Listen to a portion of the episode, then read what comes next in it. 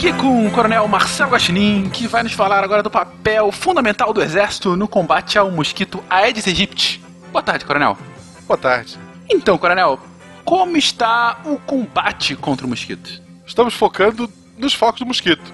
Estamos usando todo o treinamento que nossos homens possuem para acabar com pneus e vasos de planta com água parada. Claro, porque, como a gente sabe, não adianta eliminar o mosquito adulto se ele continuar se reproduzindo, não é verdade? Não. Na verdade, escolhemos combater o pneu e o vaso de planta porque eles são alvos muito mais fáceis de acertar. Vaso de planta! Vaso de planta!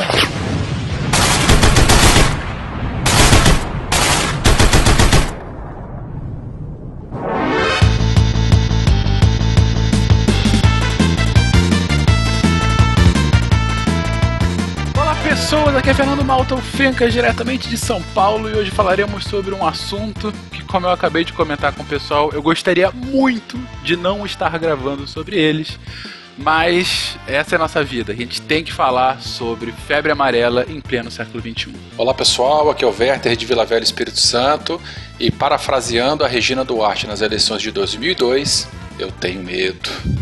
Tá. Olá, aqui é o Fernando Maia de Moarama e hoje falaremos de mais uma virose do verão. Oi, meu nome é Flávia, sou aqui de Rondônia e eles pediram para eu falar alguma piadinha para fazer minha introdução, mas eu sou muito Flávia Serious para fazer qualquer piada. Queridos ouvintes, aqui é o Tarek Fernandes de Anápolis e é só uma virose. Aham, vai vendo. Tá tranquilo então, Tarek que é o caos. De Gaspar Santa Catarina, que é Marcelo Guaxinim. E seu host é fácil, seu especialista é fácil, eu quero ver você ser o cara responsável pelas piadas. Um cast sobre febre amarela. Você está ouvindo o porque a ciência tem que ser divertida.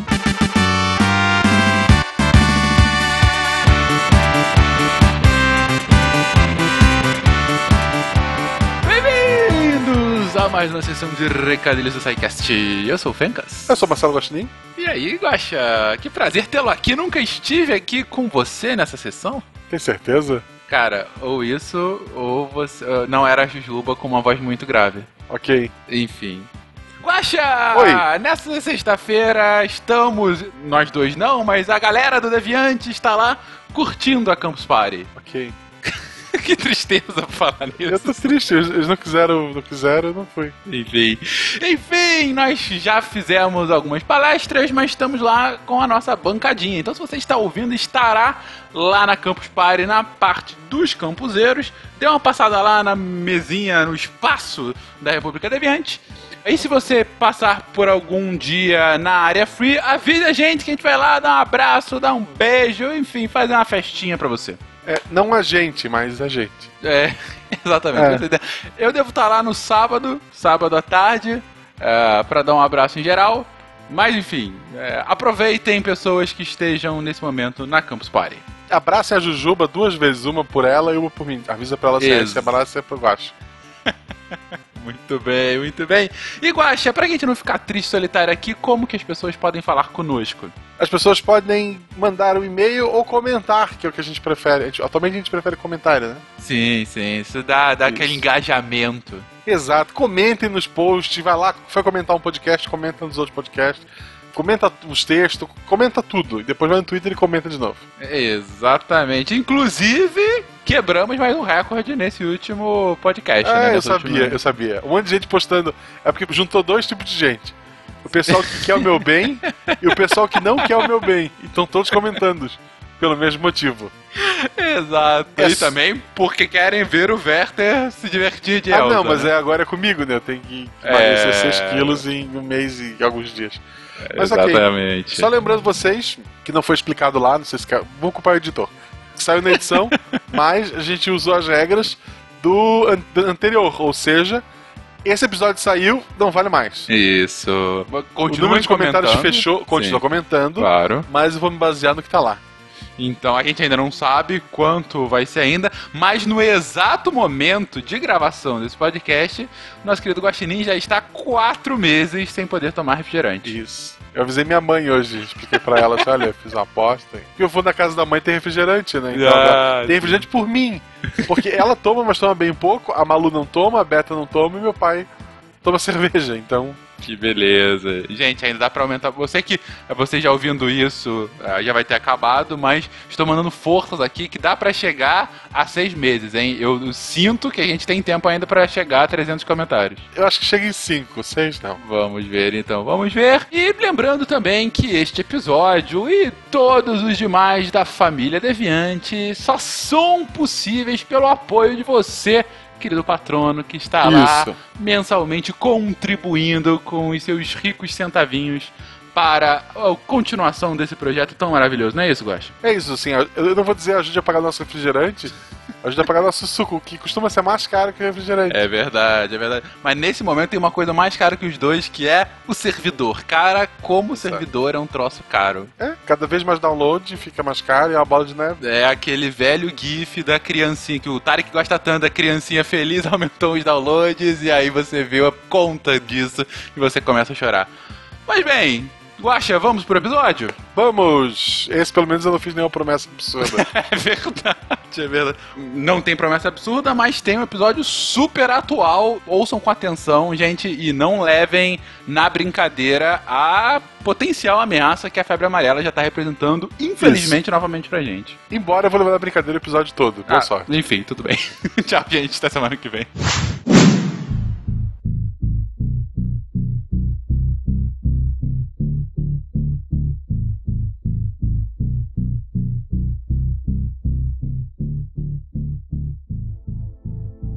Descoberta de que a febre amarela era causada por um vírus e que sua transmissão estava associada à presença de um vetor específico foi decisiva para o início do controle de uma doença que assolou o Brasil a partir do século XVII. Além da reurbanização, o desenvolvimento da vacina anti-amarílica foi decisivo para que, em meados do século XX, a doença urbana fosse eliminada. Tendo em vista a distribuição do vetor e que a urbanização descontrolada atual favorece a proliferação do mesmo, os centros de vigilância epidemiológica devem continuamente avaliar potenciais áreas de risco e reavaliar as já conhecidas, com o objetivo de assegurar que medidas de emergência sejam tomadas a fim de se controlar os focos de febre amarela silvestre e evitar o ressurgimento da forma urbana da doença. Contudo, apesar dos avanços, ainda existem desafios para os órgãos sanitários no combate à doença. O principal e com maior resultado a curto e médio prazo é o combate ao mosquito. Trabalho cada vez mais difícil pelo crescimento desordenado das cidades. Ainda faltam pesquisas mais profundas e com maiores financiamentos sobre as reações graves em vacinados. O desafio encontrado também para o desenvolvimento de uma vacina tão eficaz como a atual, porém mais segura para os vacinados. A história da febre amarela no Brasil e a importância da vacinação antiamarílica de Ferreira e colaboradores.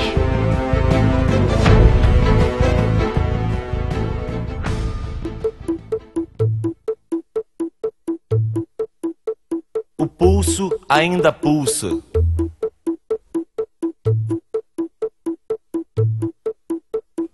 Peste bubônica, câncer, pneumonia. Raiva, rubéola, tuberculose, anemia. Rancor, cisticircose, cachumba, difteria. Encefalite, faringite, gripe, leucemia. E o pulso ainda pulsa.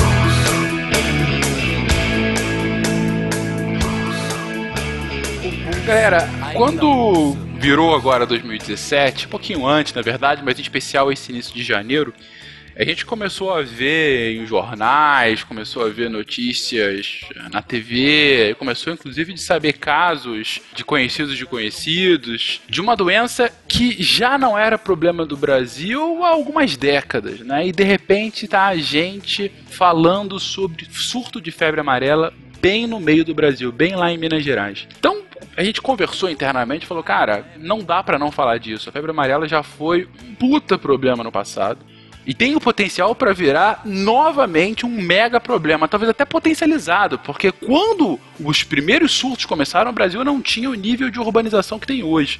Então vamos fazer os nossos dois centavos aqui, não é nem 20, não, dois centavos, uma- um papo sobre a doença, um papo sobre o que está acontecendo, como ela é causada, o que está acontecendo nesse momento no Brasil e principalmente como que a gente pode prevenir essa potencial e gigantesca dor de cabeça que a gente tem aí na frente. Gente, o que, que é febre amarela para começar? Febre amarela é uma doença transmitida por um homem exclusivamente através da picada do mosquito infectado e é um mosquito, o mesmo mosquito que transmite a chikungunya, a dengue e o zika vírus.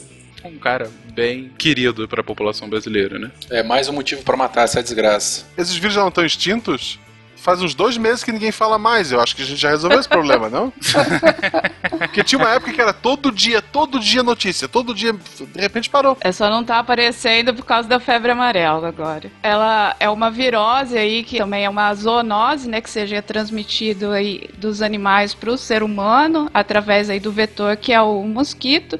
Como o Fernando falou na introdução, é uma coisa típica aí do verão, da época que aumenta a quantidade de água, de chuva, e aí que favorece o desenvolvimento do mosquito, fazendo a distribuição da doença com periodicidade aí. Os surtos de febre amarela, eles vêm ocorrendo, a febre amarela silvestre no Brasil continua sempre acontecendo, são surtos periódicos que ocorrem no país. Queria só complementar o seguinte: fala-se que a febre amarela ela foi extinta, extinguida do Brasil. Na verdade, foi a febre amarela urbana. né? Lá na década de 30, 40, ela conseguiu ser erradicada.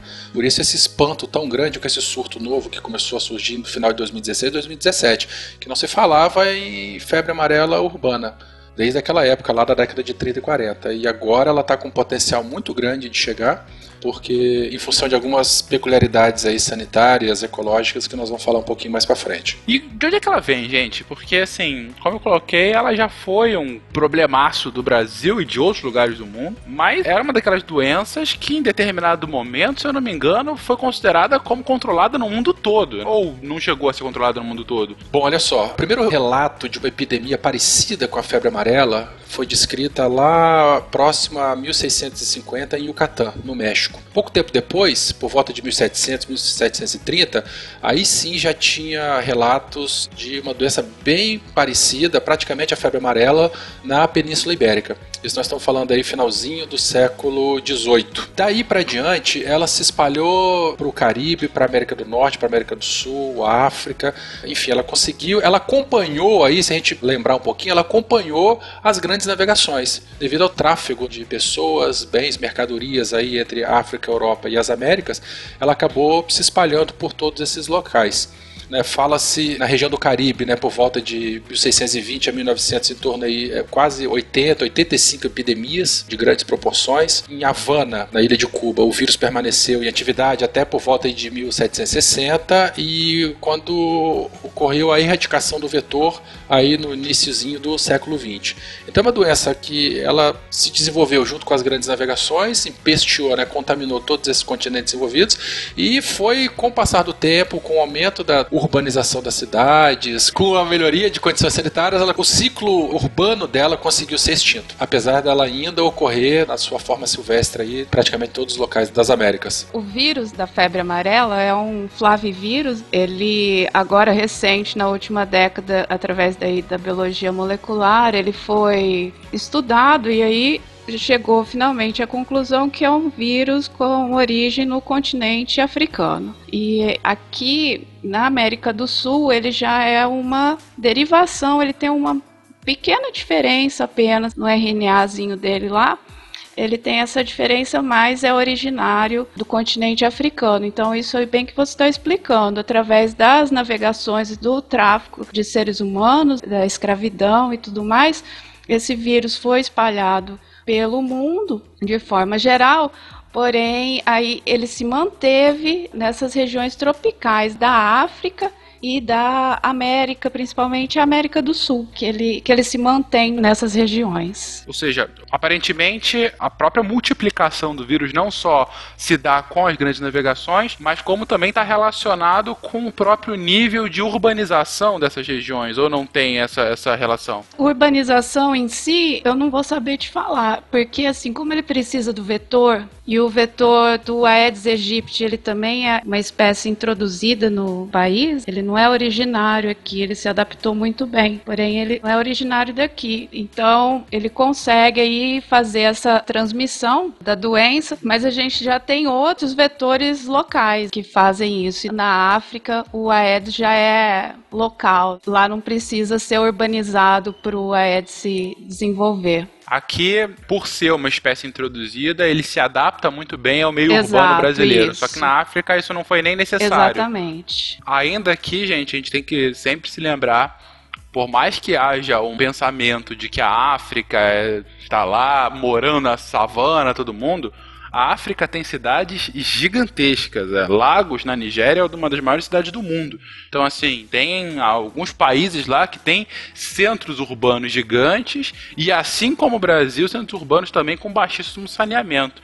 Então, ainda que lá não tenha sido necessário, se a lógica for igual a que o brasileiro, é possível que tenha se potencializado os casos do mosquito daí do vírus por conta dessa ausência de saneamento lá. É, um grande problema do Aedes é o seguinte, porque, como a gente já comentou, existe o ciclo silvestre da doença, com seus vetores ali, né, que vão transmitir a doença de um macaco para o outro, por exemplo. O problema do Aedes é que ele é o elo entre o ciclo silvestre para o ciclo urbano, porque o Aedes ele habita essas duas regiões aí. Tá? Então, se ele picar algum animal contaminado lá e na cidade picar um ser humano, ele vai transmitir. E assim, se a gente lembrar, por exemplo, em 2016 no Rio de Janeiro, né, a gente teve 21 mil casos de dengue. A dengue ela é transmitida no meio urbano da mesma maneira que a febre amarela em potencial. É o mosquito Aedes que vai picando um ser humano, outro, outro, outro, espalhando o vírus da dengue. Né? Se o vírus da febre amarela chegar no ambiente urbano e o Aedes começar a disseminar esse vírus aí, o potencial é devastador. Porque esse mosquito ele está bem adaptado à nossa região. E no Brasil, gente, como é que foi a evolução? Vocês colocaram aqui que ele se adaptou bem à América do Sul, ao Brasil, mas como que a gente experimentou isso aqui no Brasil? As primeiras epidemias sucessivas no Brasil ocorreram a partir de 1685, as famosas epidemias de Olinda e outras cidades de, de Pernambuco, além da Bahia. A introdução dessa doença aqui no Brasil, acredita-se que ela é devido à chegada de navios procedentes da América do Norte, de New Orleans, sul dos Estados Unidos. Esse navio ele teria feito escalas em Cuba e em Salvador até chegar no Rio de Janeiro. Lá no Rio de Janeiro, essa epidemia se espalhou, já em 1850, né, essa epidemia se espalhou, atingiu mais de 90 mil habitantes, causando aí aproximadamente 4 mil mortes. É, realmente eu não vou saber quanto isso era proporcional à população da época, mas enfim, muita gente foi contaminada e muita gente morreu. Pra vocês terem uma noção, gente, em 1850, estima-se que a população do Rio de Janeiro fosse de 160 mil pessoas. Essa epidemia atingiu 90 mil. A gente está falando aí de quase 60% da população atingida por uma epidemia e 4 mil mortes. Ou seja, a gente está falando aí de 2,5% da população que morreu numa epidemia só. Essa epidemia ela durou de 1849 a 1850, dois anos de epidemia. Então matou em torno aí 4.100 pessoas e ah, esse evento ele chegou a alterar os costumes, a relação que o carioca tinha com os rituais fúnebres. Porque morria-se muito. A partir dessa epidemia, né, era tanta gente morria que começaram a surgir os cemitérios públicos para poder enterrar as pessoas tudo no, no mesmo local. Então, assim, muitas das mudanças e evoluções de condições sanitárias no Rio de Janeiro surgiram a partir dessa epidemia. Tem um artigo publicado, eu acho que foi em 99 ou 2001, alguma coisa assim, que relata essa ocorrência. Nós vamos colocar aqui no, no link do post para quem tiver curiosidade poder dar uma lida depois. Inclusive, para quem é do Rio de Janeiro, o cemitério de São João Batista, que é aquele grande cemitério que fica em Botafogo, próximo ali ao- morro que divide com Copacabana, ele é de 1851. Ele foi construído também como parte desse processo por conta do número explosivo de mortos que você teve durante essa epidemia. Ela foi tão intensa que foi instituída a Junta de Higiene Pública, uma comissão pública que eles não sabiam detalhes do agente etiológico nem forma de transmissão da doença, mas eles já tomavam medidas de controle desinfecção de navios, isolamento, quarentena de pacientes, né, adotavam medidas sanitárias coletivas para poder tentar minimizar a ocorrência desse evento. Eu fico imaginando como é que seria a inauguração do cemitério de forma mais populista possível. tipo Odorico Bem Paraguaçu. amado, é. Odorico Paraguaçu deu exemplo claro disso, cara. Exatamente. Cemitério que não tinha morto, né? O caso dele foi o contrário, né? É. Inauguração por inauguração, o Cabral inaugurou o Bangu, né? Então. É verdade. É, excelente ponto. Mas alguma dessas modificações em questão de combate público, né, é um dos motivos que vai gerar, por exemplo, a revolta da vacina. Só que aí no caso da vacinação para varíola, que aconteceu também por volta dessa época, acho que 1904, por aí. Acontece a revolta da vacina justamente por conta dessas medidas de saúde pública. Mas é interessante o que o Werther falou em relação a, a como essa epidemia muda a maneira como a gente vê os mortos ou como a gente lida com a morte. Esse é um tema muito rico, pode não parecer à primeira vista, mas é um tema muito interessante. As guerras, mas principalmente as doenças, como que elas fizeram a gente mudar a nossa relação com a morte a nossa relação com o enfermo também, né? Com as pessoas doentes e que cada vez a gente foi mais afastando à medida que aconteciam epidemias em larga escala e com doenças que degradavam fisicamente as pessoas, né? Como a peste, por exemplo. É um tema futuro pro SciCast. Sem dúvida alguma. Já briguei muito com o Tarek pra falar disso. É interessante não só para a mudança atual, mas quando a gente fez lá o cast sobre ebola há milênios atrás, foi levantado até o seguinte, que tribos africanas, quando morria alguém de uma tribo vizinha, eles se fechavam. Eles não sabiam por que eles faziam isso, mas assim, ah, é um espírito maligno que tá por aí. Se tu parar pra pensar no ebola, que as pessoas que têm contato vão transmitir o vírus e tal, o tempo que eles se fechavam é praticamente uma quarentena. Eles se fechavam para que aquela doença, que era um espírito maligno para eles, não entrasse naquela tribo. Então, eles foram influenciados sem saber por conta de uma doença dessas transmissíveis. Né? Sim, sim, sim. E mais uma vez a gente comentou isso no cast de bicicleta. Ó. Aquela questão. Ah. da- você vê, ó, ó o link, ó o link agora. Catim. questão, a questão da história dos comuns. Como que os grandes movimentos, os grandes acontecimentos vai afetar o seu dia a dia. Então, de repente, eu mesmo não sabia cemitério São João Batista, que inclusive é onde está a minha falecida mamãe, é, ele foi feito por conta de problemas com febre amarela no meio do século XIX. E é hoje um local assim conhecido da cidade.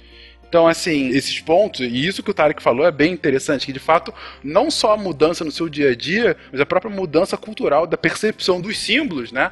Sim. Qual é a simbologia da- morte, da enfermidade, seja numa coisa tão simples quanto essa, ou até de hospitais, tratamentos que separam o doente da sociedade, um pouco do que o Gosta falou, levado ao extremo com os hospitais, né? Que são coisas que ainda estão engatinhando nessa época, o o hospital como a gente conhece. O hospital hoje é uma coisa bem nova. Se a gente pegar a história da medicina, o hospital é uma coisa nova. Gente, antibiótico é de 1940. É, Exatamente. Ontem, né? exato. Quando o Fencas falou de bicicleta, eu achei que ele ia falar que os ciclistas ajudam porque eles vão engolindo mosquito enquanto eles Nossa. estão pedalando. ah, meu Deus do céu. Não, eu fico imaginando assim, a gente já puxando um outro sidecast aquele de epidemia, quanta gente estaria discutindo sobre essa doença agora se o saneamento fosse mais adequado no Brasil? Eu já falei isso anteriormente em sidecasts aqui, Fernando, mas tem uma coisa que me emputece no Brasil, é o nível de saneamento. É, é um escárnio a gente não ter saneamento para metade da população. Quando eu cheguei aqui em Rondônia, não, agora eu vou dizer essa parte. Quando eu Diga cheguei lá, aqui em diga lá. Rondônia, eu perguntei para um colega mais antigo aqui no estado. Eu falei assim: ah, eu ia morar na mesma cidade que ele lá. Eu falei: ah, e colega veterinário, né? Perguntei como é que é a questão do saneamento básico aqui no município. Ele falou assim: o que, que você quer dizer com saneamento básico? Nossa. Eu tive, Exato. né? Você veio de onde e pra ir antes de Rondônia você saiu de onde? Eu sou natural de Ribeirão Preto, em São Paulo, e morava em Viçosa, em Minas. Aí depois vim pra cá. E você mora qual é a cidade? Você não se apresentou com a cidade, só falou Rondônia. É, eu moro em Presidente Médici. Presidente Entendeu? Eu sou natural de Florianópolis, que é uma homenagem a Floriano Peixoto, relaxa. É, mas as pessoas não fazem essa ligação direta, assim. E ele passa batido nessa história. É, Médici não tem jeito. Tem. A história de Florianópolis é Floriano foi enforcando as pessoas até ganhar o nome da cidade. é sério isso. Poético, não? Quando ganhou, parou. É isso, ele parou. que, que poético. Gente, só para vocês terem uma noção, Ribeirão Preto é, em média, hoje, entre décimo e décimo quinto melhor saneamento básico do Brasil. O presidente Médici é, tem um plano municipal de saneamento básico que nunca foi implementado. Continuando. Ai, ai. Faz Bom, parte. é, como se não bastasse essa primeira epidemia em 1850 lá no Rio, que matou em torno de 4.200 pessoas, em 873 e 1876 o Rio de Janeiro passou por outras duas epidemias, matando em torno aí de 3.500 pessoas em cada uma delas. Ou seja, o problema continuava em menor escala, só que ele ainda estava lá. Exatamente. Mas não tinha nenhum tipo de ação para entender o que estava acontecendo, de onde é que vinha, enfim, por que surtos? As pessoas achavam que poderia ser uma doença contagiosa, outros achavam que se tratava de uma doença transmissível, infecciosa, mas não se sabia de fato a origem, quem era o vetor, de onde ia, incubação, não sabia nenhum tipo de detalhes sobre isso aí. Foi a partir de 1854 que um médico francês ele começou a relatar fatos sobre a transmissão da febre amarela em um artigo publicado na Venezuela. A partir daí, então, a febre amarela passou a ser tratada ou estudada sobre o ponto de vista da microbiologia. E aí, com isso, várias hipóteses foram levantadas sobre, sim, um microorganismo causador dessa doença. É interessante essa história porque quando a gente, que nem o Vete falou, só a partir de 1854 que a gente começa a associar é, a existência de um vetor que possa transmitir a doença. Hoje, talvez quem não, não é da área ou quem não se interessa pelo assunto não se dá conta de como as coisas vão acontecendo e como o método para que, que a gente descobrisse coisas antigamente era bem bizarro, por assim dizer. Tem alguns livros que é muito interessante de história da medicina e alguns de experimentação humana que falam que a febre amarela, por exemplo, é, antigamente eles achavam que era por contato direto, porque o contato direto ele é intuitivo. Se muitas pessoas estão tendo uma doença, a primeira coisa que você pensa é que é o contato de uma com a outra transmitiu a doença. Então é, é intuitivo. Você não vai pensar que é um animal se você nem está vendo o animal. Então no início eles imaginavam que seria assim. Lá pro século XVIII, início do século XVIII, mais ou menos, os médicos da época, tendo essa hipótese de contato direto, começam a fazer experimentações para comprovar essa hipótese. e os métodos são os melhores, né? Na época, por exemplo, eles pegavam o vômito desses pacientes com febre amarela, que é um vômito hemorrágico, né? Que eles chamavam de vômito negro. E alguns médicos faziam os mais diversos tipos de experimentos para ver se esse contágio era direto.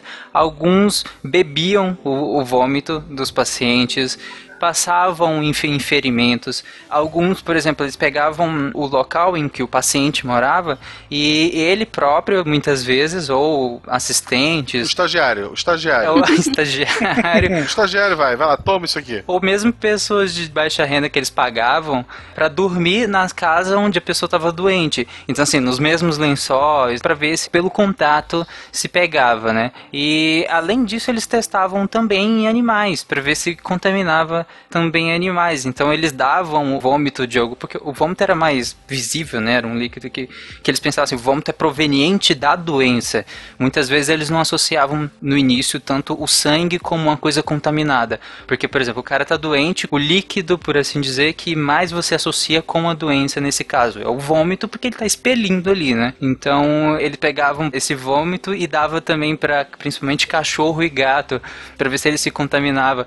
Tem, tem alguns experimentos no livro que é interessante que eles chegavam a, a injetar o vômito nos cachorros para ver se o cachorro ia se contaminar. E é claro que o cachorro morria, muitas vezes eles Nossa. injetavam na carótida ou na jugular, sei lá se, se você tentava para isso. E aí o cachorro pouco tempo depois Não, morria. O cara que dá a injeção dessa, ele não se atenta pra nada. Ele tá de sacanagem. né? Não, Não, mas tinha um E eu não sei método. o que é pior, se o cara que dá a injeção nesse cara, ou você falando o que é interessante, isso não é interessante, cara, isso é bizarro.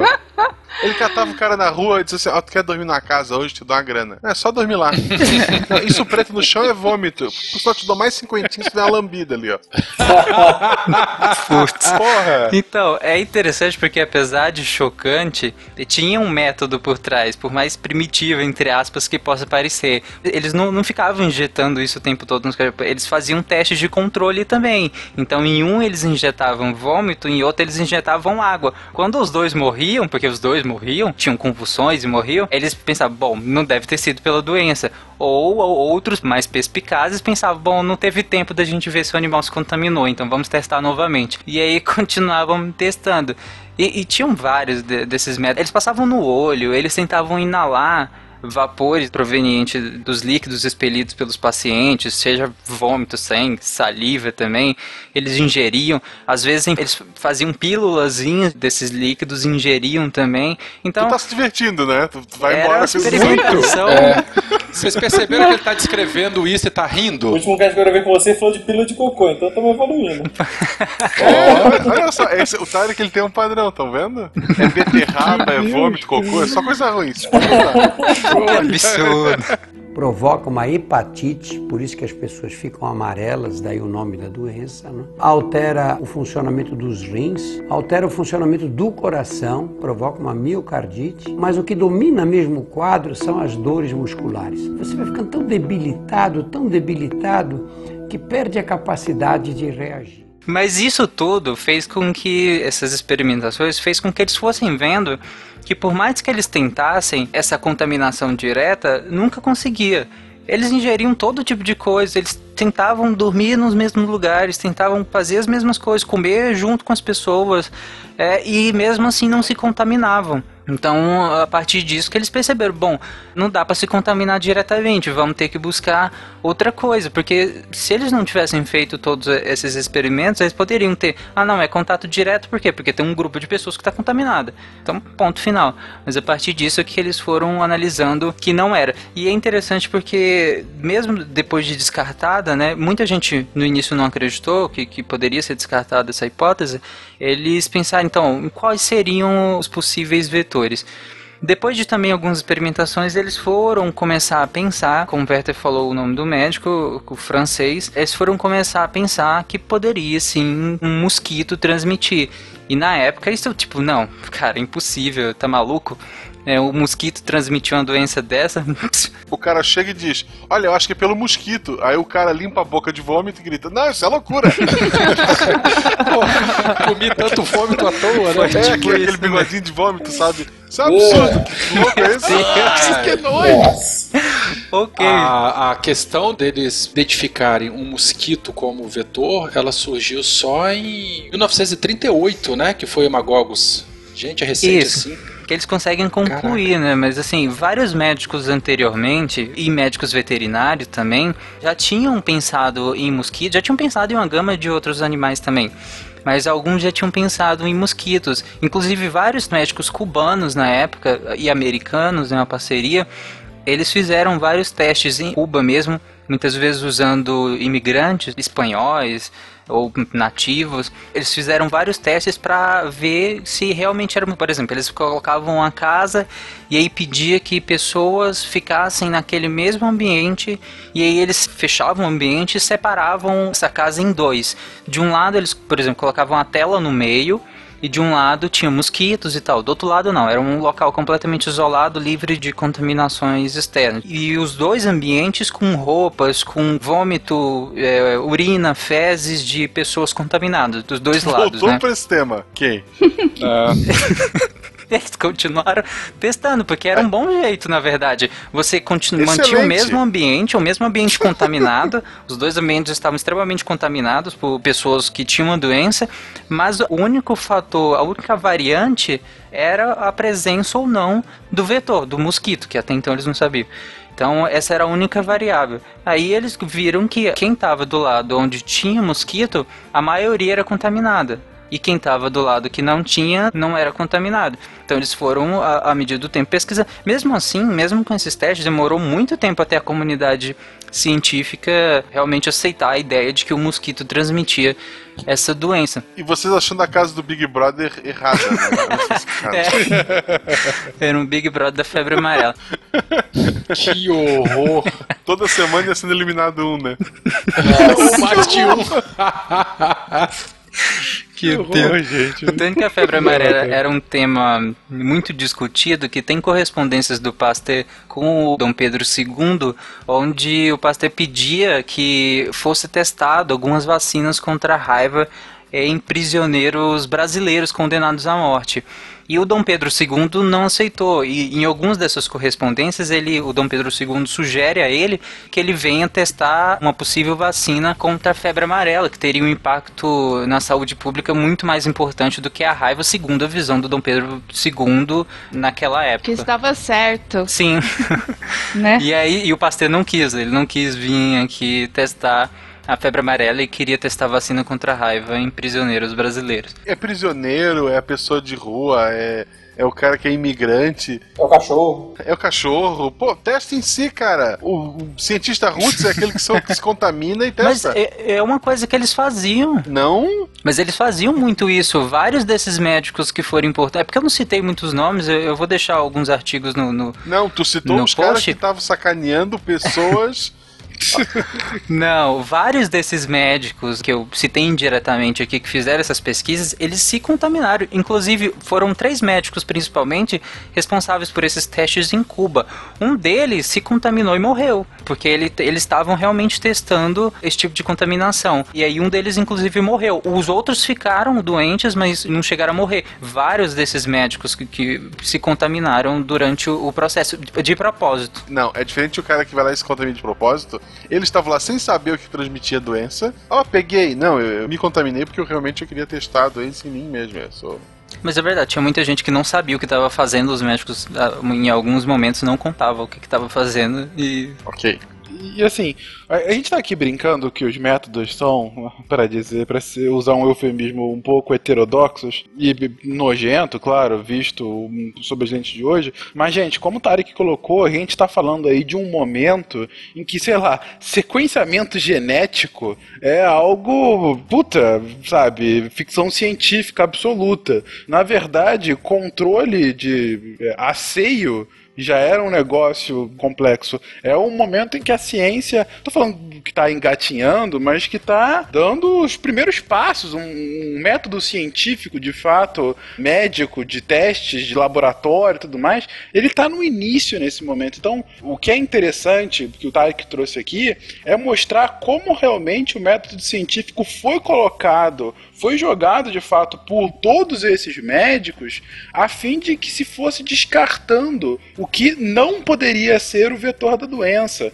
E claro que no caminho a gente vê esses casos um pouco escatológicos, mas enfim, a pergunta que tem que sempre se fazer é: e qual era a alternativa? Evoluímos nessa pesquisa, do modo de fazer a pesquisa, temos aí a ética para poder direcionar os- as nossas pesquisas atuais e, né, porque essa faz parte da história, faz, foi importante, foi, né? Então agora a gente vai evoluindo a partir disso. Acredito que a gente conseguiu dar um passão aí bem Bem bom. E o pessoal agora está desenvolvendo para você poder fazer teste sem fazer teste em animais. Mesmo assim, para você treinar uma cirurgia, eles estão desenvolvendo lá um material para você fazer no animal artificial. tem modelos sintéticos, né, im- impressos em impressoras 3D. Exato, modelo sintético, o pessoal consegue testar em célula. Agora você pode clonar a célula, você não precisa mais ir lá no rim do macaco, rezo, você arrancar o, o rinzinho dele para fazer. Você consegue clonar, não consegue? Então a gente tem que ir assim, passo a passo, evoluindo nessa direção e usando toda a ética possível aí que a gente pode, né? Perfeito, Flávio, exatamente. Esses eram os primeiros passos, justamente, que nos prepararam para a gente poder sequer cogitar numa ciência mais ética, num método mais ético, mais asseado, de maior controle e ao mesmo tempo de maior rigor, né? Mas é sempre muito interessante entender de onde saímos. né? Exato. É, como que num primeiro momento isso sequer pôde ser testado. Mas o ponto para a gente chegar aqui, gente, é que no final dos anos 30, finalmente você começa a ter uma maior noção sobre o que, que é a febre amarela. Na verdade, em 1927 foi descoberta que a febre amarela é causada por um vírus, na verdade, e 10 anos depois já começaram a produção de vacinas em larga escala. Quem fez a descoberta de que a febre amarela é um vírus e quem começou a produzir a vacina foi a Fundação Rockefeller. Hum, sabia que tinha algum tipo de reptiliano na história. Olha teoria da a conspiração aí. conspiração. E aí, o que acontece? Em 38, final, agora, ontem, né, 1938, pesquisadores né, conseguiram associar mosquito do gênero Hemagogos com a transmissão da febre amarela silvestre. E em 1986, muito menos ainda, alguns ouvintes não eram nascidos, é, outro vetor, que é o Aedes albopictus, ele foi identificado no Brasil também como vetor de febre amarela silvestre. E na década de 70, o Aedes aegypti, o famoso mosquito da dengue, o listradinho lá da Xuxa, ele infestou o, o- o nosso território nacional, como a gente já começou a falar. E é interessante que o Aedes aegypti ele foi considerado erradicado. Eu já falei isso, acho que no cast de epidemias, umas duas vezes no Brasil, em 1958 e em 1973, em ambientes urbanos, claro. Ele nos ama muito, ele volta É. para nossa companhia. É o dengue, cara, ele tava na, na Xuxa, mandando beijo pra todo mundo. É, tinha o Praga também, que era um, que era um anão de tartaruga. Com a entrada do, do Aedes aqui no nosso continente, o risco de contaminação aumentou ainda mais, embora a febre amarela urbana tenha sido extinta um pouco antes. O Aedes ele é maior que o mosquito normal, ele tem o... Tirando o fato dele estar usando um pijama, ele tem alguma outra diferença? A diferença de tamanho deles, até onde eu sei, é muito pouca. Entre eles, os Ah, o do anófilis anó- e os outros. anófilis é muito parecido o tamanho, assim. A hora que para no teu braço, assim, você vai bater mais ou menos do mesmo, a É. mesma Só dimensão. vai mudar se ele já tá cheio de sangue ou não, né? Que vai ficar mais Exato. gordinho. Ninguém vai parar pra olhar a cor, né? A gente vai bater primeiro. É, exato. Aí depois você identifica. Isso. Então a gente chega à situação atual, né? E, na verdade, vamos falar um pouquinho sobre a doença, né? A doença e onde que ela acabou se espalhando aqui no Brasil. Falemos mais então sobre a febre amarela, gente. A febre amarela é uma doença causada por um vírus. É um vírus da família Flaviviridae, do gênero Flavivírus. A culpa é tua, então. É, é, então, É, so- olha só. somos da mesma família. Então, pra quem não entendeu a piada lá do começo, foi por causa disso. E aí, é, Flavi quer dizer dourado, amarelo. Que ele foi um dos primeiros, se não me engano, foi o primeiro vírus dessa família que foi identificado. E como causa aí a icterícia na pessoa que está contaminada, eles associaram aí amarelo e batizaram de Flave a família e o gênero desse vírus. Ele tem um sorotipo só, mas tem essas duas, é, se não me engano, o termo certo seria cepa. Essa africana, que ela é mais íntegra, e essa daqui da América do Sul, América Latina, que ela perdeu um pedaço do genoma e do RNA mas é derivada da africana. Como a gente estava falando, é uma doença que ela necessita, é necessário o vetor para ocorrer essa transmissão, não passa por contato direto. Então, o animal doente, né, o ser humano doente, ele vai amplificar o vírus, ou seja, o vírus vai ter uma viremia, ele vai aumentar a carga viral, então ele amplifica e aumenta a quantidade de vírus. Aumentando essa quantidade de vírus, a hora que essa pessoa, esse animal for mordido pelo mosquito, o mosquito infecta, na verdade, ele não é um simples vetor. O vírus ele se multiplica, ele se replica no mosquito e o mosquito transmite para outro indivíduo, primata, humano ou não humano, sendo que no mosquito o vírus não causa nenhuma lesão no vírus, não causa nenhuma alteração no mosquitinho. Só para lembrar também, interessante falar que nas áreas chamadas áreas endêmicas, onde tem bastante essas doenças, principalmente lugar muito urbanizado ou no meio da mata, também as manifestações iniciais vão ser muito parecidas da febre amarela com outras doenças, como a leptospirose, a malária a hepatite. Inclusive a hepatite também deixa a pessoa amarela com icterícia igual a febre amarela. Então no começo do quadro vai confundir muito. Entendi. Ou seja, até você entender o que a pessoa tem, pode ser que ela perca ainda mais tempo por Isso, conta pode disso. ser que ela tenha várias coisas já que lá tem esse monte de doença. Lá nesses lugares tem, além da febre amarela, também tem outras doenças. Malária, hepatite. Cada uma tem uma cor?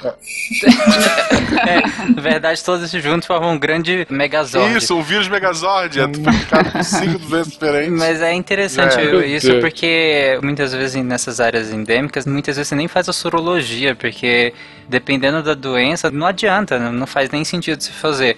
Como o, o Fernando falou, você tem áreas endêmicas também para malária, então você tem outras situações como hepatites virais também que, vão causar sintomas muito parecidos, porque também atacam o fígado. Você tem febre tifoide também, mononucleose in- infecciosa, sepsemias, púrpura trombocitopênica, que é uma doença autoimune que vai atacar as plaquetas, então você vai ter hemorragias assim como você tem também na febre amarela. Então você tem várias doenças que são muito parecidas, até picadas de animais que também pode causar uma série de hemorragias e você pode se confundir a doença também com febre amarela. Essa sorologia igual para malária, hepatite, aqui na região norte, ela é bem eficiente, sabe? Ela é feita com, com bastante assim rapidez, é, é bem mais tranquilo, assim, não tem esse problema todo não. É que a investigação do anticorpo ela é mais simples, né? Quando Sim. você só precisa investigar o anticorpo, aí é um pouco mais simples.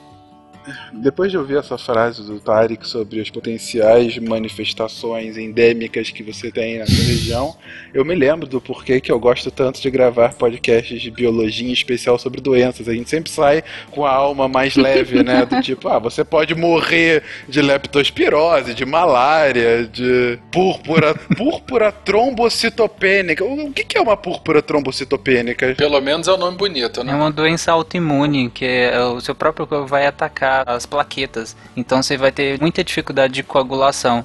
Porque é uma das atividades e da, da cascata de coagulação também. Ainda bem que a plaqueta, pelo nome, eu eu fiquei com medo. É, eu fiquei com medo de ser outra coisa. Isso, geralmente o anticorpo, por exemplo, a pessoa pega uma infecção via aérea superior, um resfriado simples, e daquilo ele começa a produzir anticorpo contra a própria plaqueta. Uhum. Tem gente que é premiada. Caraca. Tem gente que é premiada. É, é- esse vem escrito Que na beleza. capa do livro de autoimunes, né? É, é. Imunologia básica autoimunes. Tem gente que é premiada. Caraca. Essas piadinhas internas de médico, cara. É, exatamente. E no Brasil, então, você tem maior incidência justamente na região norte e centro-oeste. Norte e centro-oeste são áreas endêmicas, né? Então aqui a febre amarela, ela ocorre aqui, ela é endêmica. Vamos falar assim, ah, é normal. Mas na parte silvestre, né? Não na urbana. A urbana foi erradicada aqui no Brasil. O último caso foi um caso em 1942 no Acre. Então é a silvestre que a gente está falando, que é a região norte e centro-oeste é endêmica. E isso é muito importante a gente saber essas áreas que são endêmicas no Brasil ou países endêmicos, né, para a gente poder fazer a vacinação para deslocamento. Por exemplo, quando eu, eu me mudei para cá, eu sou de uma região de São Paulo que não tinha febre amarela. Mas aí, em 1999, se não me engano, ou 2000, teve um surto em Minas Gerais. Eu estava morando lá em Minas. Aí eles fizeram um mutirão para fazer essa vacinação de febre amarela. Quando eu fui para a Austrália, eles exigiam que você tivesse a comprovação da vacina de febre amarela. Como fui vacinada numa campanha assim para surto e eu não estava carregando minha carteirinha, meu amigo me segurou na fila para eu não fugir de tomar vacina, que eu morro de medo de injeção. E a minha carteirinha não estava lá, eu só tomei injeção não tinha comprovado. Então, aí em 2010, eu, eu, eu fui vacinada novamente para fazer a viagem, né? Então, assim, essa parte, essas determinações, ah, essa região é endêmica, essa é região de transição, é muito importante para você traçar as políticas públicas de vacinação, principalmente, né? E fazer os controles da doença, do vetor, dos hospedeiros. É, é bem interessante esses estudos. Mas aqui no Sudeste, eu falando aqui de São Paulo, mas na região Sudeste, Minas, São Paulo, nos estados do Sul, também pode ocorrer ah, a doença. Já ocorreram, né? A, a Silvestre já, já tem registros aí da, da Silvestre em todos esses locais aí que você falou. Exato, porque ela pode ser introduzida, inclusive, né, através do nosso deslocamento em região que não tem a doença. Você vem, é, eu aqui em Rondônia, não, não tomei vacina, não me preparei, peguei, fiquei doente fui fazer um trabalho qualquer lá em Santa Catarina. E entro lá numa matinha de Santa Catarina, veio um mosquitinho, me pica, pronto. Aí já espalhou a doença também numa outra região que não está dentro desse mapa de, de risco, né? Essa questão da gente ter o conhecimento dessas regiões e o que, que se deve fazer é, é de extrema importância. Uhum. Não, sem dúvida alguma.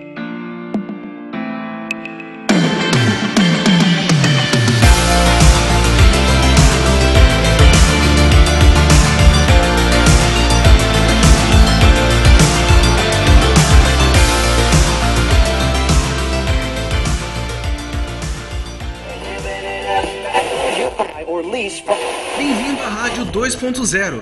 Monetize conteúdo em áudio, anuncie, ouça, presencie o nascimento de um mundo feito de som.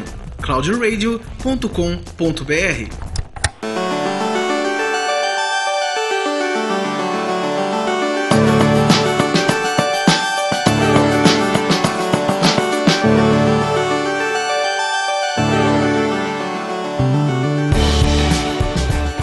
já falamos a sua origem, já falamos o que é, já falamos onde está. Agora, o que, que, acontece? Acabei, um caso hipotético, um paciente acabou de ser infectado pelo vírus da febre amarela. O que, que vai acontecer com esse paciente? O, na verdade, o chamado período de incubação, que é o período que vai começar, vai aparecer antes de ter os sintomas, dura de 3 a 6 dias.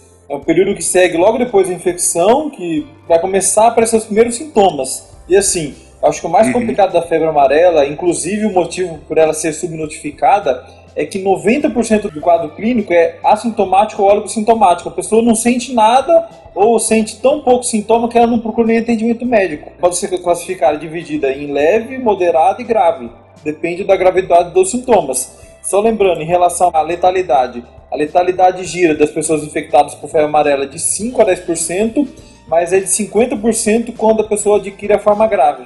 50% das pessoas que têm a forma grave vão morrer de febre amarela. São é chamadas manifestações ictérico-hemorrágicas e patorrenal, ou seja, a pessoa fica amarela, vai começar a ter hemorragias e o rim e o fígado vão parar de funcionar. E assim, só para a gente dividir melhor das, das formas. A forma leve é autolimitada, a pessoa tem uma febre, uma cefaleia, uma dor de cabeça que dura dois dias, é um sintoma bem inespecífico de qualquer outra virose do verão, como eu falei no começo da minha introdução, e geralmente nesse período não tem um direcionamento tão adequado para o diagnóstico da febre amarela, exceto nos casos que a gente está pensando, né? Por exemplo, chega uma pessoa de Minas Gerais, chega para eu atender aqui em Moarão, por exemplo, com essa história de febre e cefaleia, estando em Minas Gerais há um tempo, eu vou pensar na febre amarela, mas fora disso a gente termina até esquecendo. Agora, a forma moderada, que a pessoa de dois a quatro dias vai começar a apresentar, além da febre, da dor de cabeça, vai começar a ter dor no corpo, dor na articulação, a conjuntiva, que é aquela parte de baixo do olho, vai começar a ficar um pouco mais congesto, um pouco mais vermelha, vai ter náusea, fraqueza e vai estar começando a ter hemorragia pelo corpo, onde a pessoa pode ter como primeira manifestação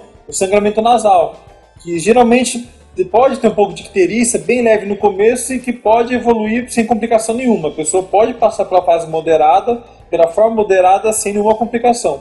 Agora, já a forma grave geralmente acontece em pessoas que nunca foram vacinadas e o quadro começa a aparecer de 5 a 6 dias depois da incubação, diferente dos outros, aquela coisa um pouco mais devagar, um pouco mais sintomática, o início do sintoma vai ser abrupto. A pessoa vai ter um período prodrômico de 4 a 5 dias, depois, no quinto dia, começa com febre alta, diminui a pulsação cardíaca, vai ter dor de cabeça muito mais forte, dor no corpo muito mais forte, começa a ficar amarela, começa a ter chamada icterícia, começa a sangrar o nariz, começa a ter dor na boca do estômago, pode começar a vomitar ou ter fezes com sangue. E geralmente, nesses casos, apesar de tudo, pode evoluir ainda de uma maneira razoável. Ele consegue sair desse quadro sem nenhuma sequela, geralmente em torno de 7 dias. Já a forma maligna, que é a forma pouco mais grave, a pessoa tem uma queda de estado geral, fica muito pior, de uma maneira muito mais rápida. Tem todos os sintomas que eu já falei nas outras, mas tem encefalopatia, onde a pessoa vai ter confusão mental, alteração do comportamento geralmente de 5 a 7 dias depois de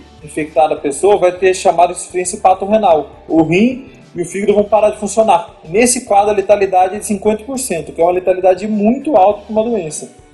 Ô Maia, só uma pergunta de orelha mesmo. É um vírus que é transmitido pela gente, né? Se eu pegar a forma leve, a letalidade é em torno de 5% aí que você comentou. É de 5 a 10%. Mas passado um tempo, o que acontece com o vírus? Vamos imaginar que a pessoa não morra, vai passar o tempo aí, uma semana, 10 dias, vai ser curada, a pessoa fica com esse vírus no corpo, o vírus desaparece. O que, que acontece? A gente combate o vírus, assim como a gente combate o influenza ou qualquer outro vírus. O nosso sistema imunológico dá cabo do vírus, então. Exato, nosso sistema imunológico combate o vírus, aí fica um certo tipo de imunidade por conta dos anticorpos que a gente produziu para aquele vírus, mas a gente combate eles. Isso não quer dizer que a pessoa pode ficar sem tomar a vacina. Não, é, é interessante que ela tome e caso ela esteja em áreas de risco, como a gente vai falar mais pra frente, caso ela esteja em áreas de risco, é interessante que ela tome sim. Caso ela não esteja e ela viajou, ela já deveria ter tomado antes de viajar, na verdade, né? Então, se ela se contaminou, provavelmente ou ela está em área de risco não vacinada, ou ela viajou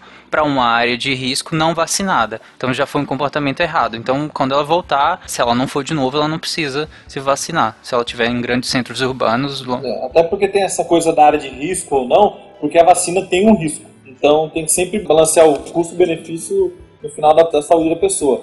Em relação à complicação, tem algumas pessoas que podem evoluir com a complicação da doença. Elas podem passar pela doença, fazer anticorpo, ter uma forma maligna ou grave, conseguir se curar e no futuro vai ter óbito uma lesão cardíaca causada pelo quadro da febre amarela que ela teve. Ou seja, sequelas possíveis, é, não só tem a doença, como pode apresentar sequelas Uhum. futuras. E assim, como a maior parte dos tratamentos com vírus não existe medicamento específico contra a febre amarela, de orientação que dá para deixar claro, todo paciente sem diagnóstico certo, com febre e outros sintomas que lembram essas zoonoses, essas doenças transmitidas por um vetor, não usar anti-inflamatório, porque o anti-inflamatório e o ácido salicílico altera a cascata de coagulação e pode piorar um possível sangramento, que também é manifestação de outras doenças, como hepatite, como dengue também. Ainda sobrecarrega o rim, né, coitado. Foi comentado pelo Tarek ali. Ah, a pessoa que já está viajando tomar a vacina. Tem um tempo assim, tipo, eu vou viajar daqui a um mês. Eu posso tomar a vacina um dia antes, ou tem um tempo para tomar a vacina, o corpo assimilar isso e eu A poder. recomendação são É, 10 dias, São né? 10 dias para a vacina conseguir causar uma resposta imune. Tanto que assim, a vacina é potente, a vacina é eficaz, tanto que não precisa de reforço. A vacina tem chamada imunogenicidade, que é a capacidade de causar uma resposta imune boa. Então, você tomou ela uma vez, acabou, não precisa mais tomar outro reforço quando for viajar. Essa vacina, ela é uma vacina viva atenuada. Então, assim, ela tem o vírus lá e o vírus está vivo. E esse vírus, ele não vai causar a doença a princípio. Ele está vivo ali, mas só para estimular a sua imunidade. Essa vacina foi desenvolvida dessa forma. Geralmente, essas vacinas vivas atenuadas, elas causam uma imunidade que você toma uma dose seria o suficiente. Apesar de que o Ministério da Saúde brasileiro, ele preconiza duas doses de vacina. Mas ah, especificamente a febre amarela, ela tem um prazo de validade, assim por dizer, né? Da vacina. 10 anos, não é isso? Ou é pro resto da vida? A OMS, ela preconiza uma dose. E no Brasil, a gente, o Ministério da Saúde preconiza duas doses com intervalo de 10 anos entre a primeira e a segunda dose. Só que aí, igual esse negócio de viajar e perder a carteira e não levar a carteira de vacinação, tava conversando com o pessoal aqui. Tem gente que tem cinco, seis vacinas de, de febre amarela, porque antigamente quando você vinha aqui para Rondônia, a hora que passava na fronteira ali do Mato Grosso para cá, tem um posto de fiscalização.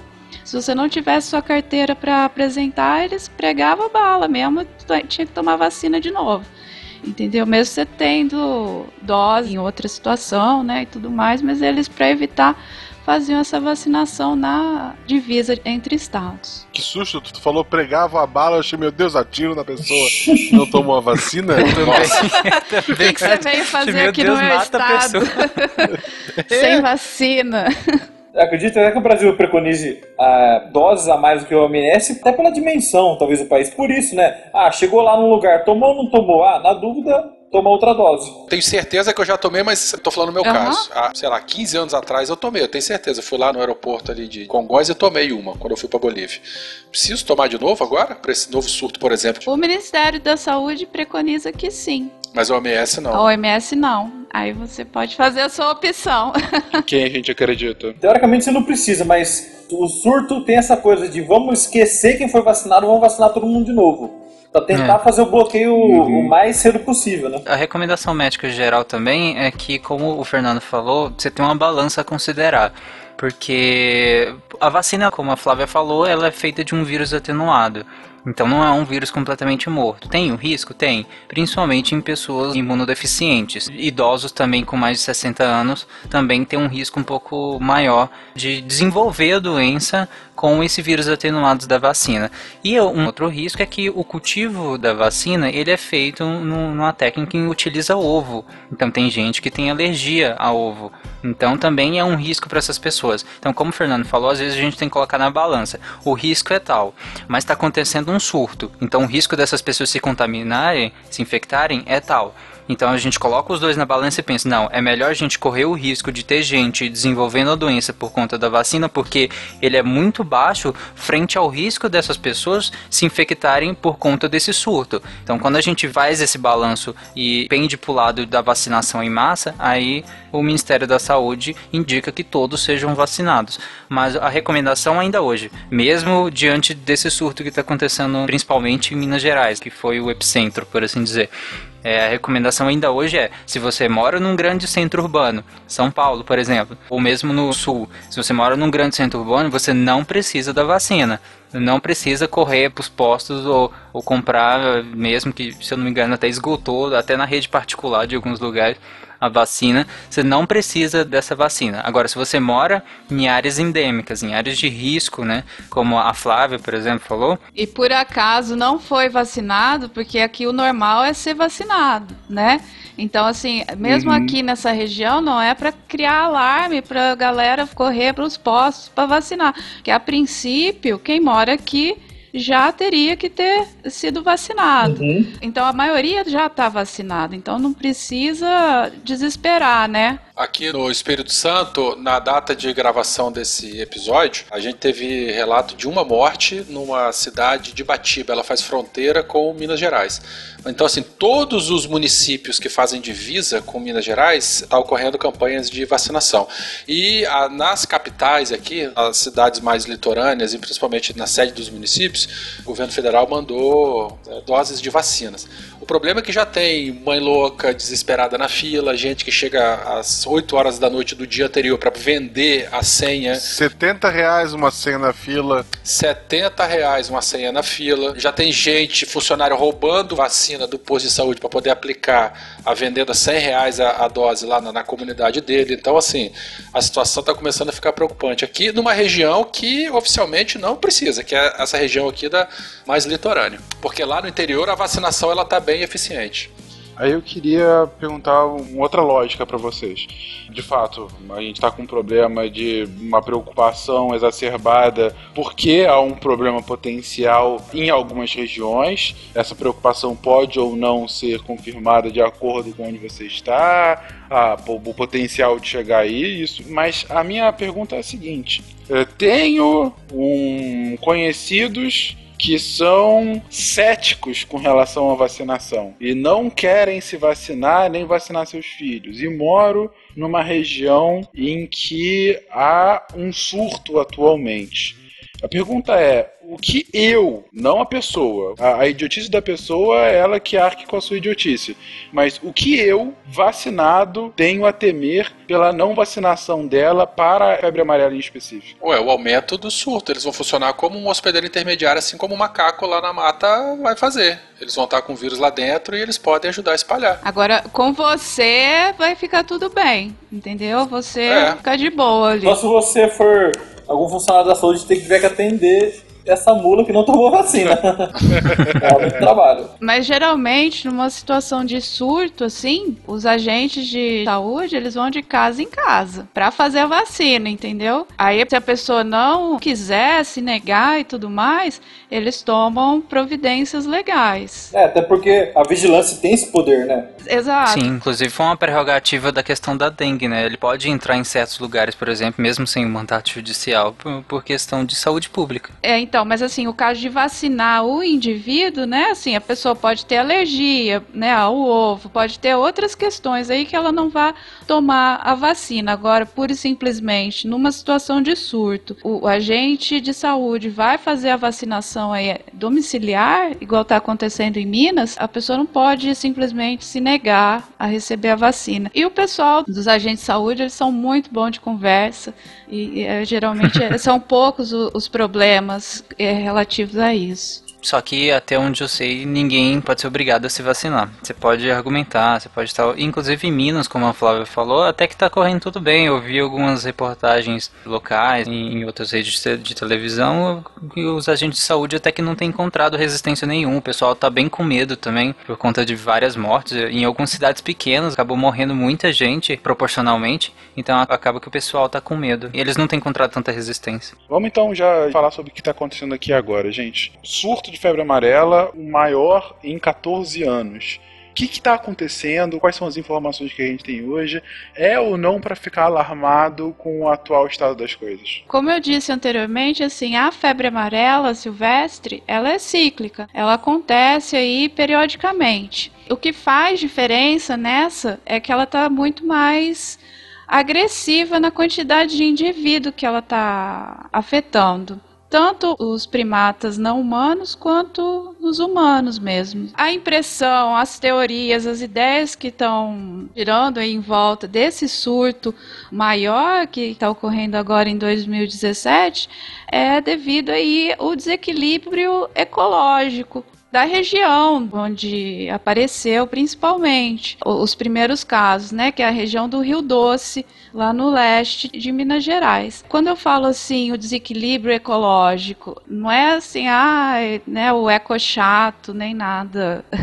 É a questão assim da ecologia e da doença, como é que ela ocorre, quem que participa para manter essa doença existindo, né? Então assim, na parte silvestre, você vai ter lá o mosquito aqui no Brasil a hemagogos, né, que ele é o mais comum, é o mais eficiente dos mosquitos para febre amarela e os sabetes. O hemagogos, por exemplo, o vírus, ele se replica ali com muito maior eficiência do que nos outros mosquitos. Esse mosquito, ele vive em topo de árvore. Ele se multiplica, a reprodução dele, o ciclo de vida dele é em oco de árvore com água. Quando não tem água, o ovinho fica lá seco esperando a próxima chuva que vai vir lá no outro ano. Então, por isso, essa ecologia é toda muito delicada, muito sensível qualquer distúrbio nessa situação pode causar aí um surto. Esse mosquito, ele vai se alimentar aí de sangue, né? É um hematófago. Ele usa aí os macacos que geralmente vivem aí na copa das árvores, igual macaco prego, sagui, bugio, macaco-aranha e o muriqui, né, que é bem específico aí dessa região do Espírito Santo e Minas Gerais, essa parte aí da Mata Atlântica, é né? da Mata Atlântica, é, é um macaquinho que é grande, mas que está em extinção e é bem sensível. Então, o mosquito e eles ali eles estão convivendo ali na copa das árvores. O bugio, o muriqui são muito sensíveis à febre amarela. O organismo deles se debilita muito mais rapidamente do que o, por exemplo, assim, o macaco prego. Se a gente for comparar com aquela avaliação que a gente fez lá dos seres humanos, só 5% morre, 90% é com sintomas, mas pode ser assintomático e tudo mais. Macaco prego, saguizinho, eles vão estar nessa parte aí que fica doentinho, mas se recupera. Agora, já o bugio e o, o muriqui não. E o negócio que chamou a atenção, que é a parte muito importante, é que os macacos apareceram doentes e morrendo nas propriedades rurais, nesse surto agora. Então, foram aí o que? Até a última vez que eu vi, foram cerca de 100 macacos nessa região aí de Minas que apareceram mortos. O professor lá da Federal do Espírito Santo é Sérgio Lucena, se não me engano, ele falando da experiência dele. Se apareceu 100 ali, aquilo ali deve ser uns 10% só dos animais mortos, que não conseguiram vir para bordo, que estava lá no meio da floresta e não apareceram, né? Então, a quantidade de animais mortos aí é muito grande. Outra coisa que despertou muita atenção é que, apesar dos macacos pregos e dos saguis serem mais resistentes a princípio, estão aparecendo macaco prego e sagui muito doente e morrendo, que não é normal. E o macaco prego e o sagui, eles são macacos também que eles estão nessa interface entre a borda e, e a cidade. Eles são assim. peridomiciliares, uhum. né? Eles... Exatamente. A pessoa quando bota a bananinha ali no quintal de casa e tal, o que aparece é macaco prego e macaco sagui. Então eles transitam entre a, a, a mata e a, e a, cidade, podendo, quem sabe, trazer o vírus aí para a região urbana. E uma coisa que qualquer desastre ambiental, as comunidades, as populações, elas respondem, algumas positivamente, outras negativamente. Então, assim, esses macacos, como a Flávia bem falou, alguns são mais resistentes, outros são menos, mas o fato é que houve um grande desequilíbrio ecológico. A gente não quer dizer, a gente está querendo falar de casualidade aqui, mas alguma coisa aconteceu que esses animais eles diminuíram a sua imunidade. Então a carga viral ela pode ter ficado maior e aumentando os casos de morte desses animais. E o que, que aconteceu para isso? Em novembro de 2015, na bacia do Rio Doce, teve aquele desastre ambiental né, em Mariana que aí afetou todo o rio, todo o ambiente ali em volta. Essa é uma das possibilidades aí, igual a pesquisadora aí, Márcia Chame, da, da Fiocruz, ela expôs essa ideia. E que faz muito sentido, né? Se você tem um, um desequilíbrio aí no ambiente, no ambiente você vai estar tá colocando o que? Onde o bicho mora, o que, que ele come, onde ele se reproduz, as interações que eles têm, né? Tipo assim, os amiguinhos dele ali, quem que vai estar tá mais próximo dele, quem que não vai estar. Tá. Então altera tudo isso. Isso causa estresse, isso causa fome, isso causa uma imunidade baixa. Então você vai associando várias ideias dessa e coloca lá um mosquito que se dá bem em qualquer situação. Mosquito é um monstrinho. Ele, ah, beleza, agora ficou bom para mim aqui. E ele se multiplica e você diminui a quantidade. Uma coisa muito importante também, você diminui a quantidade de predador da larva do mosquito. Porque é muito difícil de você ver um mosquito voando e ele ser capturado. É aquela lógica, né, Flávia? Que em desastre ambiental todo mundo se ferra, menos os insetos, né? Os insetos sempre acabam perseverando. Parte deles, porque igual assim, tem o, as libélulas, são super sensíveis. Elas são muito específicas. As ninfas delas se alimentam de larva de mosquito.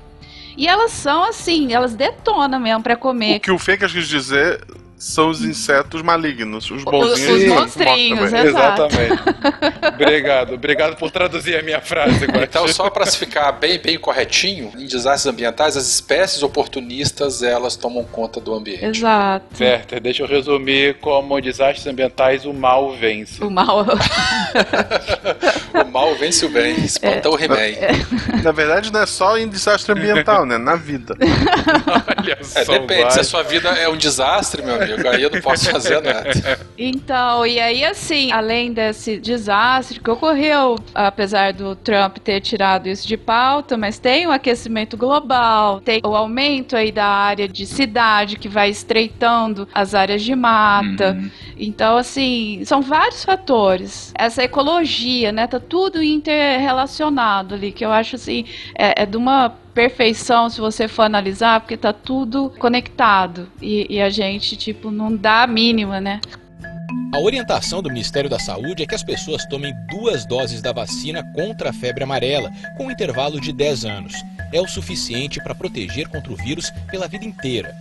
Qual seria a possível ligação com o aumento da temperatura, por exemplo? E isso é que uma das linhas é que com o aumento da temperatura, quando o mosquito ele se infecta pelo vírus da febre amarela, ele também tem um período de incubação onde ele não está transmissível, porque o vírus precisa se desenvolver ainda no corpo do mosquito. Então ele infecta células e começa a se multiplicar ao ponto de se tornar transmissível, principalmente pela saliva.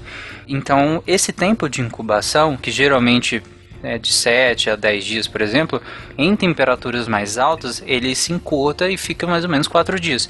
Então é como se os mosquitos eles tivessem cada vez menos tempo para se tornar, entre aspas, virulentos, para se tornar vetores daquela doença. Então quanto maior a temperatura, menor é esse tempo de incubação, mais rápido os mosquitos conseguem transmitir a doença. Além disso, tem maior precipitação em alguns lugares e aí mais disponibilidade de ambientes de reprodução, maior quantidade de mosquito, maiores vetores, maior contaminação também. Ou seja, a Flávia começou a falar alguns minutos atrás e ela disse a seguinte frase: Ah, o desequilíbrio ecológico não é coisa de acochato, não, gente. Não sei se deu para perceber, desequilíbrio ecológico pode te matar. então, assim, quando a gente tá falando sobre isso, não é porque a gente tá querendo ser ecochato. É porque o desequilíbrio ecológico está fazendo com que uma doença que há 15 anos não aparece de forma tão abrupta no Brasil, essa doença está matando gente. Então, assim, não é brincadeirinha, não é como já disse ex-presidente, ah, estão querendo tirar sapo ali, estão reclamando comigo porque eu vou matar uma espécie de sapo. Um não, sapinho, é, é um sapinho. É, é um pouquinho mais profundo do que Não isso. funciona assim. Em 2016, foram confirmados sete casos da doença no Brasil. Três em Goiás, dois em São Paulo e dois na Amazônia. Desses sete, cinco evoluíram para óbito. Praticamente casos de febre amarela silvestre. Os casos de febre amarela urbana, transmitida pela Aedes, elas foram registradas em 1940, 1942 no Acre. Então a urbana praticamente acabou. Né? Tem 50 anos, 60 anos que não existe mais. Então assim, 2016, sete casos, cinco óbitos por febre amarela. Hoje, em 2017, nessas primeiras semanas, até a data de gravação desse episódio, já foram relatados 72 casos de febre amarela só em Minas Gerais e 40 óbitos. Nota do editor. O Ministério da Saúde divulgou nesta quarta-feira, 1 de fevereiro, novos dados da febre amarela. Foram notificados 857 casos suspeitos da doença. Desses, 667 casos permanecem em investigação. 149 foram confirmados. São 52 mortes confirmadas e 80 ainda são investigadas. Minas Gerais, Espírito Santo, Bahia, São Paulo e Tocantins continuam com casos investigados e ou confirmados. Então assim, é, em- Taxa de óbito menos de um mês. né? É, cara, é, existe um site, nós vamos colocar o link no post aqui, de, de boletins do Ministério da Saúde. Só pra gente ter uma ideia, em dia 6 de janeiro eram 5 casos e 5 óbitos, no dia 20 de janeiro já eram 47 casos e 25 óbitos. Então, no intervalo de 15 dias aí, 20 casos a mais.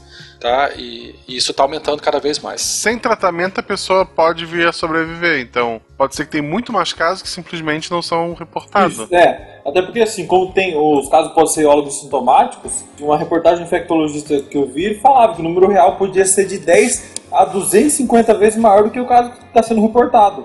Porque é subnotificado, porque é aquele sintoma no começo que a pessoa às vezes nem procura o tratamento. Então, o cara que procura, o cara que chega e é notificado é a ponta do iceberg. Do mesmo jeito que era a ponta do iceberg aquele macaquinho que tava morrendo. É, tanto que ainda existem 49, estima-se, né, até a nossa data de gravação, óbitos que ainda estão sendo investigados, e quase 400 casos ainda. Uma coisa que eu queria perguntar pra Flávia: a imunização em Minas é considerada baixa, só 50% está vacinado, mas Minas não é uma área também que tem que ser vacinada? Não. Não é uma área que tem que ser vacinada? Ela tem regiões lá que são preconizadas a vacina naquela região, mas não é no estado de Minas todo, não. Ela tem uma parte que está na parte de transição entre o centro-oeste e região norte. Tem essa parte de transição que envolve Minas Gerais. Então, essa faixinha que ela tem de transição, o pessoal faz a vacina. É a faixinha que tem que É, ser vacinada, né? Só que essa do leste aí de Minas, ela não faz mais parte dessa área. Mais um cast, estamos falando da repercussão da tragédia Mariana. Infelizmente, isso vai entrar em livros de história, isso vai. Sim! Isso vai ser citado daqui a 100 anos como influência de uma porrada de coisa.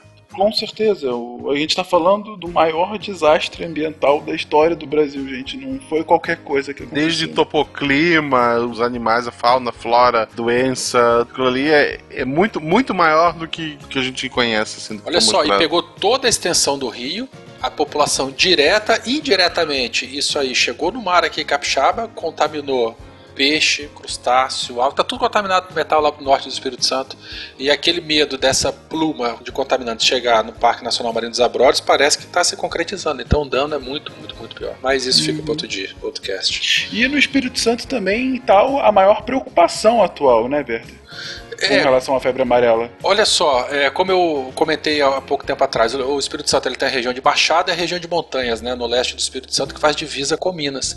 Então, assim, todos os municípios fronteiriços a Minas Gerais, eles estão recebendo essa vacinação intensiva mesmo, né, essa vacinação forçada e tal, que é a área em contato direto lá com a zona da mata, enfim, essa área endêmica aí de Minas, onde está tendo esse surto.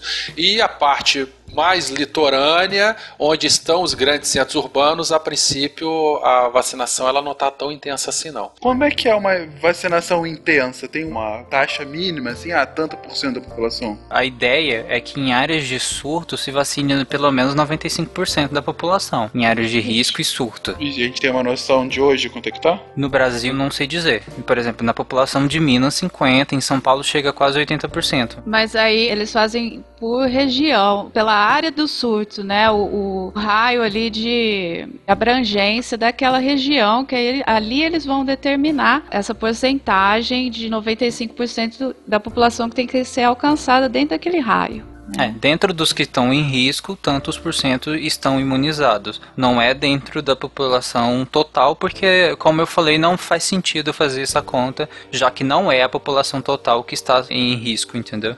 Não é uma vacina para 190 milhões de pessoas. Não é esse o ponto, mas qual é o ponto então, gente? A gente tá vendo agora um surto e um surto rápido e principalmente extremamente letal.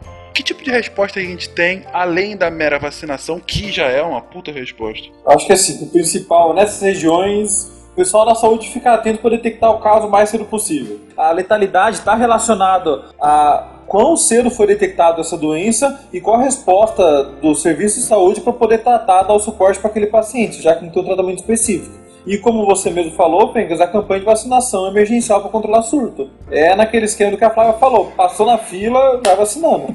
Fora isso, aí a vigilância dos animais silvestres, dos primatas não humanos, e aí deixar um alerta bem grande. É lógico que o pessoal que escuta o SciCast nunca vai fazer um negócio desse, mas avisa para o resto da galera.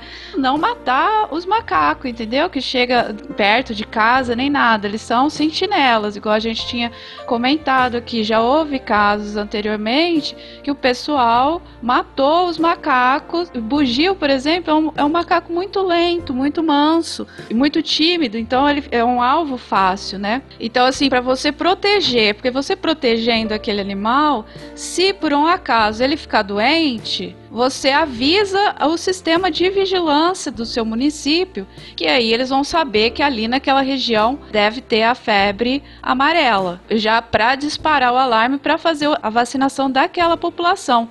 Se você mata um macaco que estava até saudável lá antes, você perde esse sentinela que poderia ir jogar a seu favor. Então isso é muito importante, Não pessoal. vai morrer o macaco, já vai morrer pessoas direto. é- exato. É, ele é como se fosse o, o canarinho na mina de ouro. O canarinho morreu, Isso, você tem que ficar exatamente, exatamente. Caraca, essa referência é antiga, É. hein?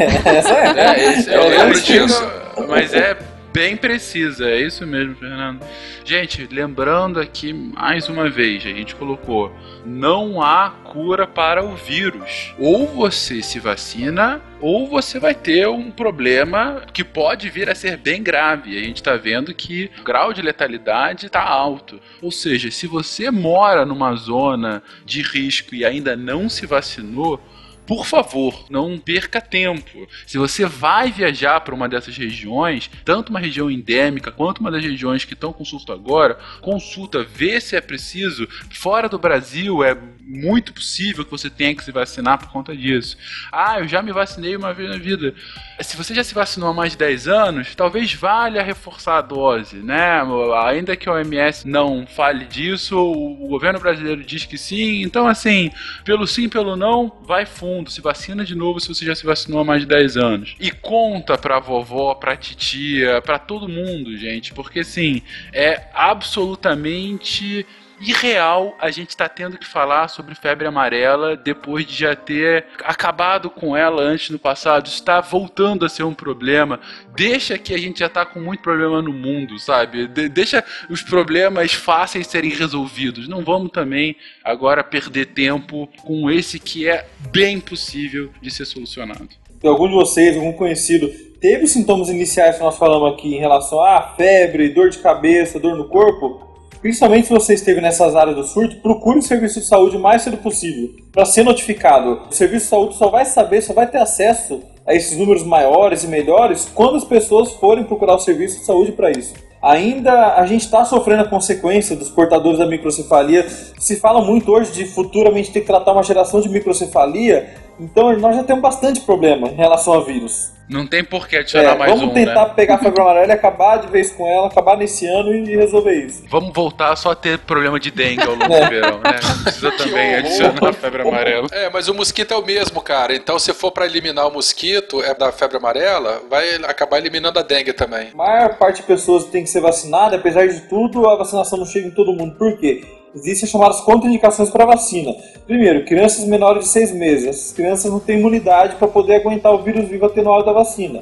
Qualquer outras pessoas com condições de imunossupressoras, ou por uso de medicação, ou por HIV sintomático, onde a carga viral está alta e a parte imunológica está muito baixa. Pessoa que tem alguma doença neurológica, que está fazendo algum tratamento para terapia imunossupressora, no caso de algum transplante de órgão, ou transplante de medula óssea, ou ainda, importante também salientar, a alergia ao ovo. Algum caso de anafilaxia, que é uma reação alérgica um pouco mais grave quando foi vacinado por alguma outra vacina que foi cultivada pelo ovo, como é o caso da vacina contra a influenza, contra a gripe. Além disso, ainda tem a questão das crianças menores de 2 anos, né? Que não devem receber a vacina da tríplice ou a tetravalente, né? Que é a, a sarampo, rubéola, cachumbo e varicela simultaneamente. Então deve aguardar um período ali de 30 dias entre essas vacinas e a da, a da febre amarela. E, gente, lembrando também, criança menor de 6 meses de idade não pode vacinar. Como é que eu faço? Cortinado na criança, tela na janela de casa, mosquiteiro, botar ventilador ou ar-condicionado para bater vento dentro de casa e espantar o mosquito. É, Uhum. Lembrando dessas coisas também, porque a gente está vacinando a febre amarela, mas sempre lembrando que a gente é o mesmo também. Eliminando o mosquito da febre amarela, a gente também elimina o mosquito da dengue. E essa recomendação do Werther vale também se você for mãe e estiver amamentando também, né? Além de, dessas recomendações, você vai ter que interromper o, o aleitamento por pelo menos 15 dias ou mais a, a partir do momento que você tomou a vacina. Então, cuidado. Tem a questão do, do, do repelente, né? Mas, pessoal, pelo amor de Deus, usar os repelentes aí indicados pelo Ministério da Saúde, né? Que são verificados e tudo, para não se intoxicar também aí de tanto repelente.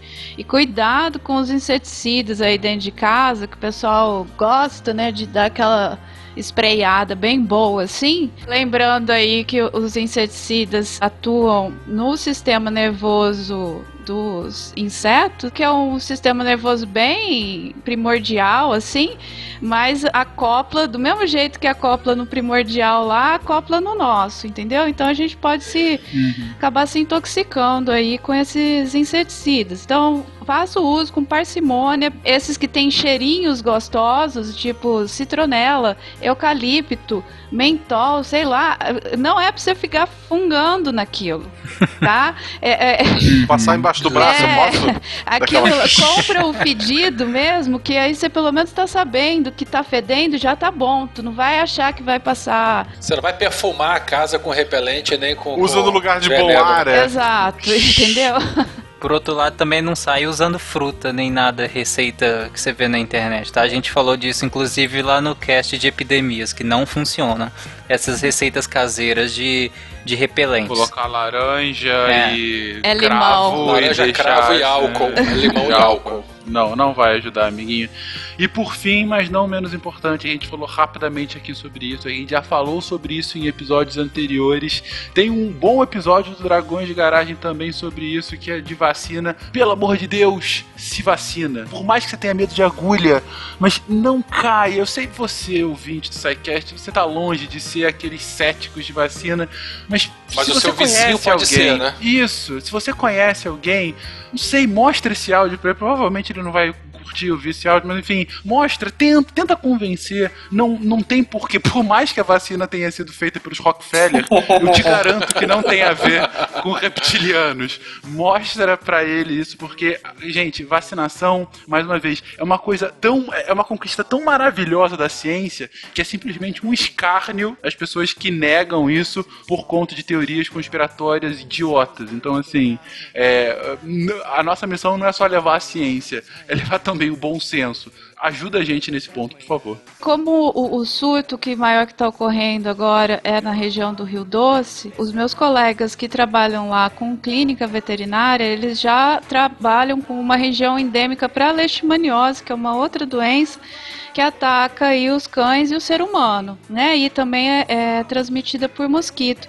E o pessoal tá com medo que a febre amarela também acometa aí os cães né, e gatos. Ela é específica para primatas, primatas humanos e primatas não humanos, tá, gente? Ela não vai afetar cães e, e- e gatos aí ou outro tipo de animal doméstico. Ela pode ocorrer em marsupiais e roedores silvestres, mas é uma, uma quantidade baixa.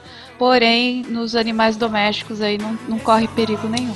É só uma coisa que eu não entendi. Se a vacina vem em ovo, que bicho bota esse ovo? Queima pra valer. É assim, é assim como o sol, derretendo toda a neve dentro de você. Dentro de você.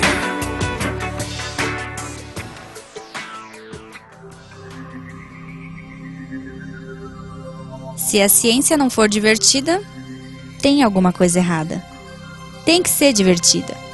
A coisa mais divertida que tem é a ciência.